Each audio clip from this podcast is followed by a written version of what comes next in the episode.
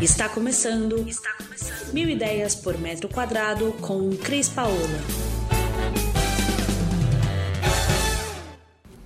Bom, pessoal, aqui direto do nosso podcast, a gente trazendo para vocês a discussão da primeira live, que foi bastante importante.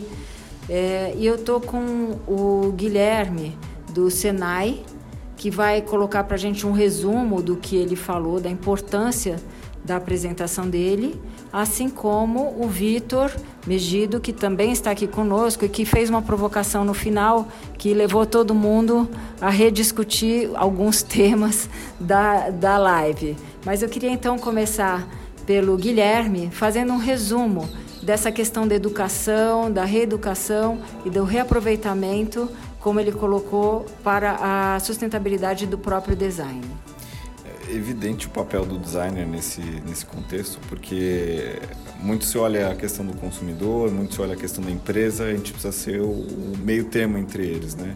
Então, obviamente que a gente tem as dores da indústria, sobreviver, é, continuar mantendo o sistema e a, e a, empresa, e obviamente o consumidor acostumado com todas as mordomias e tudo que a gente tem de tecnologia e facilidade. Então, pra, o papel do designer é compreender esses dois lados e a, utilizar o que a gente tem máximo de tecnologia e usar o máximo de estratégia, porque design é estratégia, então tirar o olhar somente do processo, ter uma visão muito mais sistêmica, porque o impacto é sistêmico e conseguir realmente mostrar o benefício de você quebrar essa lógica linear e você convertê-la para um modelo circular. O quanto de eh, possibilidades que existem de negócios quando a gente passa para um modelo circular, elas são gigantescas, né? Então, é, quando a gente começa a atuar dessa forma, começa a mostrar o, o modelo circular, a gente consegue mudar completamente a lógica de interação com os produtos e gerar novos negócios. E com isso, eu não estou só criando uma questão sustentável para o modelo econômico, mas estou criando uma questão sustentável para o sistema como um todo. E faz lógica, né? Então, um sistema que ele se mantém. Quando a gente fala de sustentabilidade, muito se pensa somente, ah, eu vou ter a questão do meio ambiente. A questão do meio ambiente, ela faz sentido como toda a questão, a cadeia envolvida faz sentido. Então, quando eu tenho um modelo que é realmente sustentável, eu consigo sustentar por muito mais tempo. Essa lógica linear, ela está quebrando, está se provando que é ineficiente, a gente só extrai e descarta, que a gente precisa pensar agora como um todo. Então, é uma missão muito grande. O profissional do design, como criação de produto, estratégia, ele tem essa missão de ajudar a chegar nesse meio termo, mas também, como já foi discutido, né, a questão de passar essa mensagem, convencer os outros, que é agora realmente o grande desafio. Né? E a gente vai conseguir isso com bastante trabalho. Principalmente depois da pandemia, né, Guilherme? Com certeza. Aliás, a pandemia trouxe um monte de reflexão, provou que muitas coisas que a gente tinha certas não existiam. Muito se espera, muito se fala do novo normal. Eu não acredito no novo normal. Eu acredito que vão ter impacto sim, as pessoas vão querer voltar a estar próximos, que é, é nós como sociedade, nós vivemos próximos. Mas muito mostrou que a gente precisa repensar a forma como está sendo feito. É muito frágil o nosso sistema. Então, ele não é um sistema sustentável. Com que é um sistema sustentável? Um sistema consegue se manter, apesar das diversidades, ele consegue ser flexível o suficiente para não quebrar.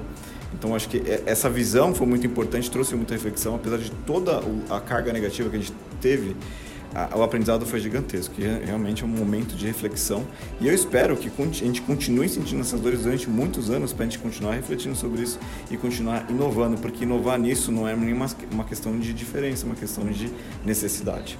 Concordo com você e acho que a gente andou muitos anos em meses para reaprender esse novo normal, né?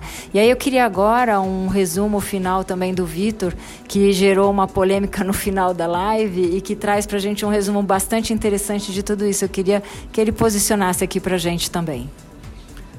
Muito bem, é, dando continuidade aqui ao que o Guilherme disse, para não me repetir, ele falou de necessidade. Acho que a boa notícia é, de, é que o homem ele tem a capacidade de transformar a necessidade em virtude. Né? E se ele consegue fazer isso com o uso da razão, hoje nós temos muita tecnologia disponível e o modelo de gestão que nós já conhecemos hoje, se nós o aplicarmos com muita disciplina, nós conseguimos em sim uma década transformar é, é, esta nossa economia de linear para circular.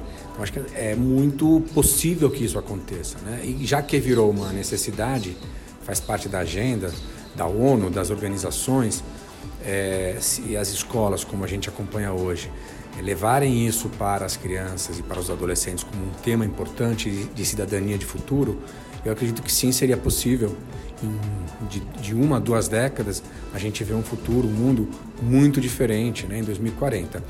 Eu entendo que é, se nós não conseguirmos fazer isso, e aí foi a polêmica que eu trouxe, a provocação, que não é minha autoria, né? é o que dizem os cientistas, nós provavelmente provocaremos a sexta extinção de massa no planeta Terra, Terra que seremos nós.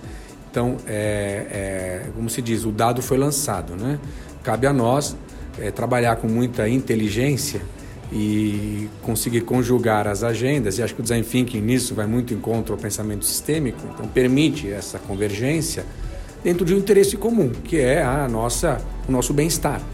Então, é, brincadeiras à parte, eu vejo que é muito possível é, é, estar aqui quando a cometa Harley passará em 2061, se eu não me engano. Então, talvez é, nós não, mas talvez o Guilherme, bom, enfim, dependendo de como a ciência vai trabalhar, mas é, o meu sobrinho certamente estará aqui para vê-la. Espero que sim. Eu também. Eu espero que a gente aprenda a trabalhar essa economia circular e espero que a gente aprenda a respeitar o nosso planeta e cuidar da nossa sustentabilidade para que a gente tenha cada dia mais um, um futuro melhor para os que, os que virão, virão, né? Além de, acredito 100% no que você falou, Vitor. Se a gente mudar através da educação, a gente muda. Se a gente só impuser, a gente não muda. Isso é uma verdade. Eu agradeço super. Eu sou a Cris Paola, arquiteta, e é, tenho um canal Mil Ideias por Metro Quadrado que vai estar essa nosso papo. Tá bom? Um beijo para vocês. Você ouviu Mil Ideias por Metro Quadrado. Muito obrigada por acompanhar o nosso podcast. Conheça também o nosso site milideiaspormetroquadrado.com.br. Curta nossa página no Facebook e Instagram, Mil Ideias por Metro Quadrado, e entre em contato conosco no e-mail contato arroba estudiocrispaola.com.br.